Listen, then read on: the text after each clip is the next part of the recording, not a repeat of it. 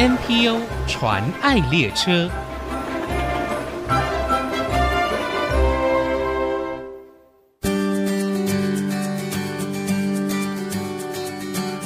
听众朋友，大家好，我是王淑荣，欢迎收听 NPO 传爱列车。长久以来，因为社会大众对精神疾病的认识不够，甚至也有一些既定的标签，忽略了许多精障者个人的权益，导致罹患精神病患的朋友不只是被家庭、社会忽略、拒绝，也常常陷入自我放弃的遗憾。而今天我们要介绍的社团法人台中市康复之友协会，将近三十年投入精障者各项的服务工作，集合各方资源人力，为他们复健而努力。今天我们非常荣幸可以邀请到协会的总干事陈国英总干事来到节目当中，跟我们分享中视康台中市康复之友协会的工作。我们先欢迎总干事，总干事您好，主持人您好，各位听众朋友大家好，我是康复之友的社工员兼总干事，嗯、我是国英。啊、呃，在这个单位已经服务了二十三年，今年第二十四年，哇，对，好长的时间，没有错，然后再加上之前在医院。的时间，我已经做了二十六年精神科的工作，在医院疗养院工作，哇，也这么多年的时间。是，其实我知道哦，中市康协会从民国八十一年就开始筹备，成立到现在也将近三十年了，二十九年。我相信一定很不容易，是不是可以跟我们分享这段历程呢？啊，没问题。我们的会员呢、嗯、都是家属居多，我们当时成立的时候，家属占了百分之七十五，嗯，然后另外百分之二十五呢就是医疗人员。专业人士，没错，因为他是为了协助我们。哦、因为刚开始早期八十一年的时候，资源没有那么充沛。真的说，我们台湾还真的是一个不错的地方。因为健保还没有实行的时候，八十三年精神科就开始免费医疗了，就免费医疗，没有错。哦、因为早期精神病的医疗非常贵，因为早期药物没有那么好，是，所以。家属无法照顾，结论都是放在医院里面长期疗养。哦，在那个时候，八十年以前，一个月就需要三万块钱的医药费，是一个家庭的开销。没有错，当时的基本工资是一万五千六。对，大家可以想象一下。对，对，所以说压力非常大。嗯，也因为这样，有很多病人没有出来就医，所以相对的，我们我们的国家真的不错，他就是第一个。免费医疗就送给了我们精神病人、精神病患，嗯，因为这是一个目前精神疾病还算是一个没有办法根治的一个疾病，是。对，需要长期的治疗，但是它可以复原的非常好，嗯，这也是一个很。很有趣的疾病，值得投资的，没有错，没有错，真的，大家不要放弃，真的不要放弃。是，其实中市康哦，到现在已经有三十年的历史，将近三十年。那每十年都有一个阶段性的里程，是。所以一开始八十一年到八十四年算是一个草创期，没有错。听说你们一开始还是在一个棒球场的看台底下，对，没有错。对，为了要省房租费，哎，对，因为那个时候刚好很荣幸搭上。最后一班列车，当时台中市政府有免费提供身障团体办公场地，嗯、就是在我们现在万寿棒球场的看台底下。嗯，对，我们很荣幸成为八大之一，因为那个时候只有八个，现在不止，现在几十个。对，啊，我们很荣幸搭到最后一班列车，也很荣幸后来就搬迁到台中市身障福利服务中心，对，也就是全东南亚最大的身障福利服务中心，台中市政府的哈，它总共占地五千平，办公室五千平，然后占地三千坪。算是一个非常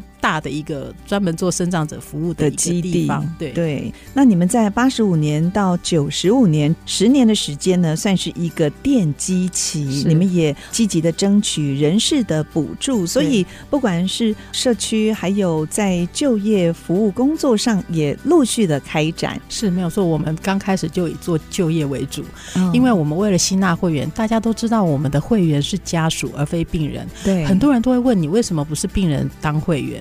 因为我们协会是有理监事，只要是会员都有资格被选为理监事或是理事长。对，那我们病友有时候不是那么的稳定，所以我们就是以家属为会员，而且我们当初成立的目的是要服务我们的家属。嗯，想跟大家澄清一下，因为疾病本身它是一个长期存续的状态，就是它目前不要说绝症，应该算是还没办法根治的疾病。是，所以相对的照顾者才是。主要的角色。嗯，因为病人他在状况不好的时候，他是没有照顾能力，完全要依赖他人，所以家属必须要面对这样长期的抗战。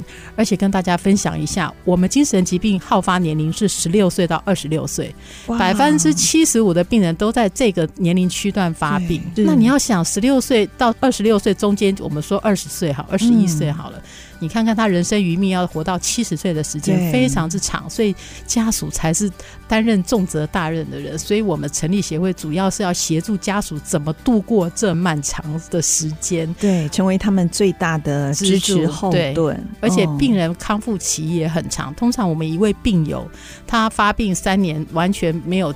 接受过复健治疗，我们至少要花六年到九年的时间，才有办法让他恢复到病前的百分之七十的功能。嗯，对，都是花时间。对，是。那协会还好，及早就成立了，可以照顾台中地区的精神障碍的朋友、心理疾病的朋友。是。最近十几年算是协会稳定成长的阶段哦。是。那你们也推出了像生活陪伴员的服务，还有社区化支持性的就业等等。那是不是可以跟我们稍微介绍一下目前最主要的服务工作有哪一些呢？OK，其实协会就分三大块，第一块就是我们的社区支持，就是对精障者家庭所有的支持性的服务，嗯，都算是支持。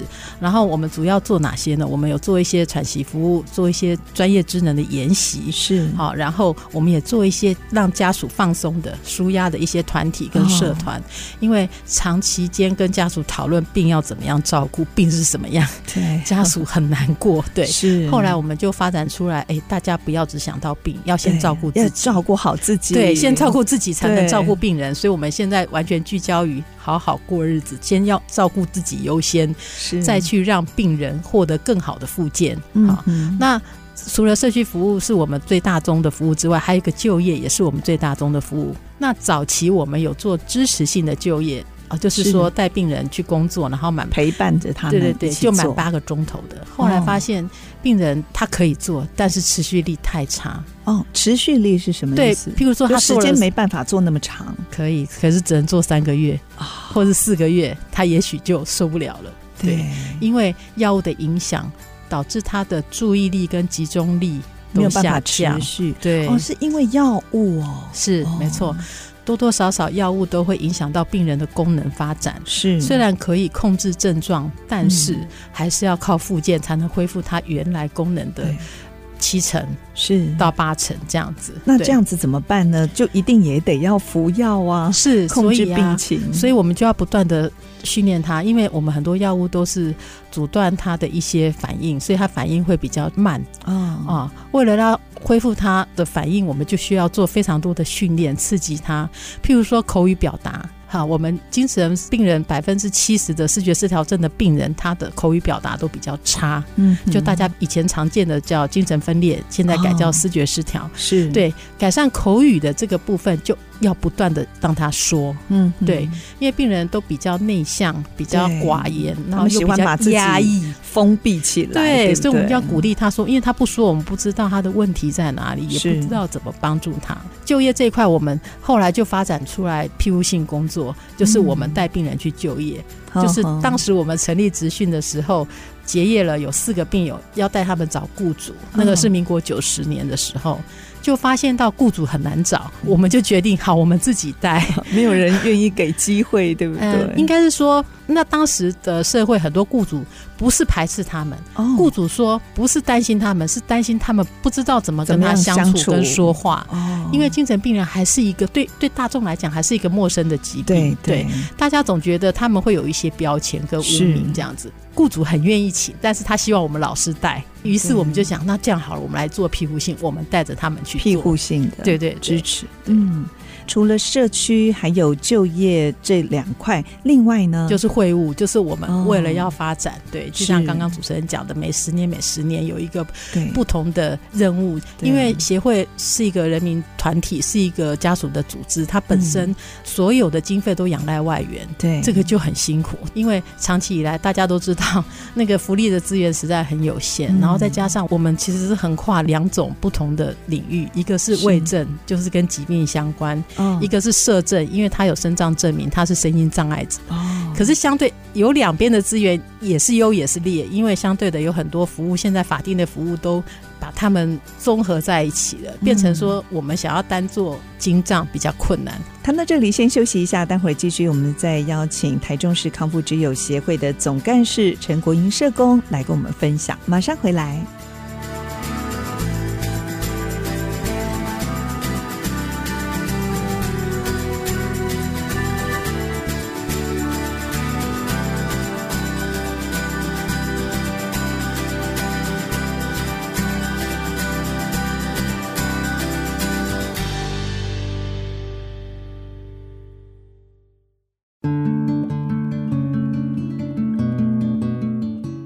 到 NPO 传爱列车，我是王淑荣。今天介绍的社团法人台中市康复之友协会，他们透过将近三十年服务精神障碍者。看到精神疾病并不能限制一个人的心，如果能够坦然接受他，与他共处，稳定接受医疗，虽然身体受到精神疾病困扰跟限制，但是精神障碍者还是能够像一般人生活，有一份工作可以自食其力。今天我们邀请到协会的总干事陈国英总干事来到节目当中分享协会的工作。刚才在上一段呢，国英总干事您谈到在协助经障者就业服务这一块，后来你们转向了像庇护性的这种工作方式，知道你们也成立了一个叫做向日葵庇护性工作队，是不是可以分享一下目前营运的现况跟成果？好的，庇护性工作队也就是我们的向日葵工作队，目前由台中市政府劳工局补助，我们一共是有二十四名经障者为主的学员，还有两名见习者。对，是。那我们目前的职场总共有二十五处，嗯，好。就是有二十五个职场，今年度的营业额大约是五百五十万元。哇，可以创造这么好的价值。是的，所以我说我们病人都是潜力股。对，再分享一下，我们最年长的学员是六十五岁，嗯，今年刚好六十五岁。是，我们都担心他要被强迫退休，但是。但是他很坚决的要一起，还还要跟着我们做。对，真的这是很现实的一个状况，因为父母双亡，然后手足也不愿意支付他的生活费用，是他必须要依靠自己。嗯，这也是很多精神病人到后来失去父母照顾之后的难题。对对，对，所以说我们也开心，他六十五岁了还愿意做，因为一般人六十五岁可能都不太愿意做。对，对，所以。精障者的确是值得被称赞的，嗯，然后另外一位呢，就是从我们九十年开始一直跟着我们的一位学员，他早期还没有接受职训之前，他一年呢照三节住院，啊，然后呢每个月，嗯，每两个月可能要去警察局报道一次，因为他酗酒。之后他就会家暴，是。对，然后他症状不稳会拒药，因为他一般都不太喜欢吃药，嗯，然后一年要住三次院，但自从参加职训跟我们一起奋斗到现在二十一年了，嗯，都还没住过院，哇，这二十一年当中他没有住到医院一天。症状起伏也变小了很多，就是不需要住院，只需要吃药，大概休息一天两天这样子。所以透过工作也可以帮助精神障碍的朋友提升他们的专注力，甚至生活有目标，跟疾病和平共处。没有错，最主要是生活作息正常了。对，因为大家对精神病人有一个错误的印象，认为他们是承受不了压力才会这样，其实并不是，是这个种疾病，它是一种疾病，对它。就算是每天都吃药，稳定服药，它还是会有症状的起伏。嗯，所以为什么我们说不要把病人当做以前都说叫神主牌效应，就是把它当神主牌这样供着，是错的。什么都不让他做，对，这样会造成他的什么退化？因为我们精神疾病是大脑疾病，大脑不用的结果就是退化。是在家里什么都不做，做沙发马铃薯这种，只会看电视、吃东西、睡觉。大家想一想。如果他提早过这种退休生活，他只会往下。嗯功能就会越来越差，是，而且会不会引发就是心理的一些问题，让他们反而病情恶化，必须得要反复住院？跟大家介绍一下，精神疾病可怕的不是正性症状，正性症状就是我们所谓那种奇特的思想，或者是奇异的行为，或者是言语答非所问，这个叫正性，像幻听啊，或者是一些很特殊的行为举止，哦、比较激烈的外在行为，没错。可怕的是负性症状，因为这些、哦、就是什么都不动，就是没有驱力。生活懒散，他的人生他不会觉得他需要去工作，或者是需要去赚钱，甚至有的连谈恋爱都不会很想，就是觉得人生就是躺平的一个状态。他是不是活在自己的世界里头？欸、有的时候是因为有些诊断是会这个样子，对。嗯嗯、可是最麻烦的就是他没有驱力这一块，你就很难帮他，因为是你如果无欲则刚嘛，无欲无求的话。如果家人又照顾的很好，他完全都没有向上的意志。哦、那大脑不用就是向下，而且他发病的时间都在二十岁成年前期这一块。二十岁到二十五岁之间，大部分的人都发作了。嗯、在这段时间当中，他越是躺平，他的能力就下降的越快。那我想到，像现在社会上有一些啃老族，就是年纪轻轻的，学校毕业以后，他就不愿意外出工作，就把自己一个人关在家里啃老，是不是也可能有一部分？是有心理的疾病，应该这样讲。心理来讲。因为人是靠大脑思考的，所以虽然是心理学，但是我们还是把它归类于大脑的问题。对，对，回到总干事您前面所介绍的向日葵庇护性工作队，现在有二十多位成员。没错，如果在台中地区的公部门或私人企业或学校机构有清洁工作的需求，他们主要是做清洁、是是打扫的工作，也可以跟你们联络。没问题，一定要的。我们主要的客户就是公部门，公部。部门哦，对公部门还有一些社区，我们专门打扫公共区域这一块。我们目前不做居家，因为病友的能力没办法那么细致，所以我们训练大的公共场所，对对对，办公室啊、社区环境这一类。所以私人企业 OK 非常欢迎，对欢迎欢迎 非常欢迎，赶快跟我们联络，我们很需要，嗯，需要工作 哦，帮助这些精障者有生活的目标，对对对，翻转他们，我们希望能够扩大营业，转成社会型企业。哦，对，这个是你。们最大的目标，成为社会企业。对对对，嗯，那针对精障者跟他他们的家庭，您觉得有哪一个议题是值得大家共同来关注，或者是我们应该注意到他们应有的一个权益呢？其实我真的很想倡导受教权这一块，我很希望精神疾病的正确知识可以编在国中的健康教育课本。现在我不知道叫什么科目，没有吗？几乎是没有，因为大家对精神疾病的概念还是不够，没有特别讲这一块。对，对，没有特别讲。哦、我觉得现在因为它盛行率是百分之一了，这样蛮高的，对，非常高，一百个就有一个，就一个。所以我觉得大家必须要认识、了解到，才不会害怕跟排斥。嗯嗯、我觉得这个很重要。对，就好像你知道感冒。你就知道得了感冒之后要如何应应，但你大多数的人不知道得了视觉失调症会怎么样，是，所以他不知道怎么应应。对，特别精障者他们也有就业、就学，还有社会参与的权利哦。其实我们都应该要来更多的认识他们、了解他们，也学习。就像您刚才上一段说的，有些雇主想要用他们，但又不知道怎么跟他们相处。真的，嗯，现在的环境已经比二十年前进步太多了，很好了，非常好了，只是在于。说，我希望大家更了解这个疾病是帮助自己，是因为很多病人不知道自己生病了，对，很重要。嗯、像忧郁症，尤其是忧郁症的病人，嗯、很多忧郁症患者并不知道那是疾病，因此呢，就在家里面被家人一些奚落，导致他更加的忧郁。嗯，我觉得很多疾病大家要认识之后，才知道怎么样去。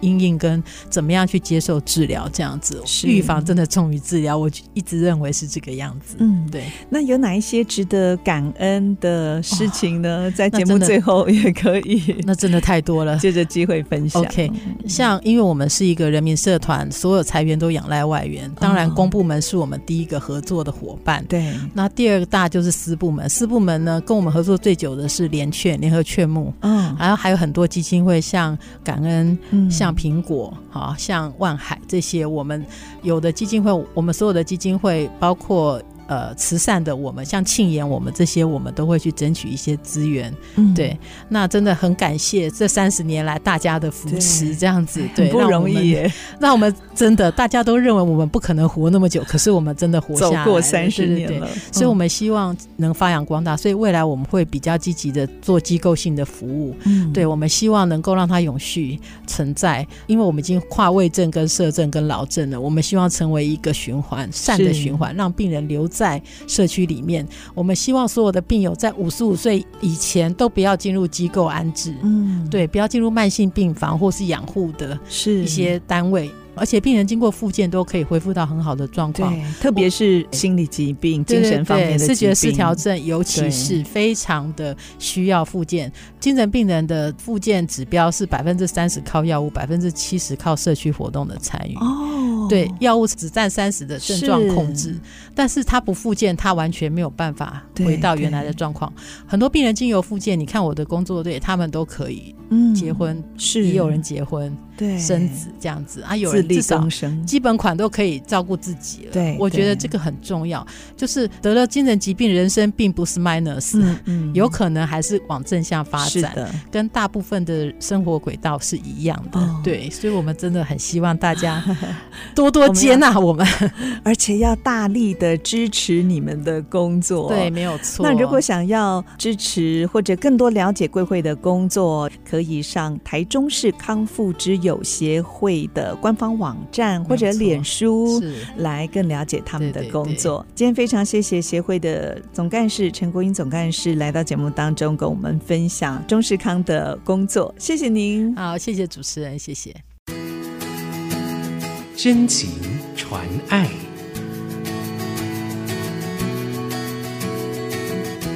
大家好，我是台中市康复之友协会的总干事陈国英。我有一句话想要跟大家分享，我们的 slogan 就是扶他一把，真心接纳，请支持精神障碍者回归社区生活。非常感谢大家。目前国内 NPO 组织已经超过七千个，透过他们所分享的故事，让我们不止发现台湾的新希望。也一同关怀参与，为他们加油打气。我是王淑荣，欢迎您上 ICG 网站听更多 NPO 传爱的故事。